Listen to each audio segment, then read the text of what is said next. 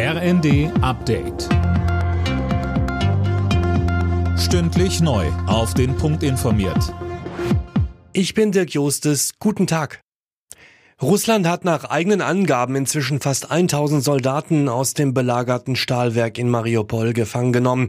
Demnach ergaben sich zuletzt hunderte ukrainische Kämpfer. Kiew hofft auf einen Gefangenenaustausch. Schweden und Finnland haben jetzt offiziell beantragt, in die NATO aufgenommen zu werden. Am Morgen übergaben die Botschafter beider Länder die entsprechenden Unterlagen an NATO-Generalsekretär Stoltenberg.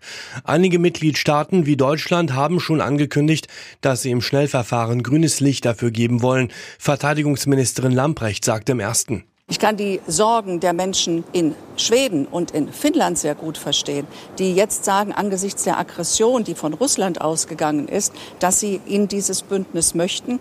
Und es ist ihre Entscheidung. Und wir dürfen uns von möglichen Reaktionen Russlands doch nicht lähmen lassen.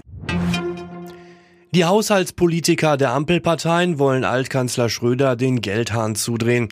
Zuletzt zahlte der Staat 400.000 Euro im Jahr allein für seine Mitarbeitenden. Damit soll jetzt Schluss sein, Eileen Schallhorn. Ja, das Geld soll demnach nicht mehr nur an den Status geknüpft sein. Die ehemaligen Bundeskanzlerinnen oder Bundeskanzler müssen schon weiter Verpflichtungen nachgehen, die sich auch am Amt orientieren, heißt es. Offiziell werden Schröder seine Privilegien also nicht direkt wegen seiner umstrittenen Russland-Kontakte gestrichen. Die Union wollte ihm deswegen ja auch sein Ruhegehalt aberkennen. Nach dem Ampelvorschlag behält er das aber, genauso wie seine Bodyguards. Morgen soll das im Haushaltsausschuss beschlossen werden. Bundeskanzler Scholz und Wirtschaftsminister Habeck sind heute beim Nordseegipfel in Dänemark zum Ausbau der Windenergie dabei.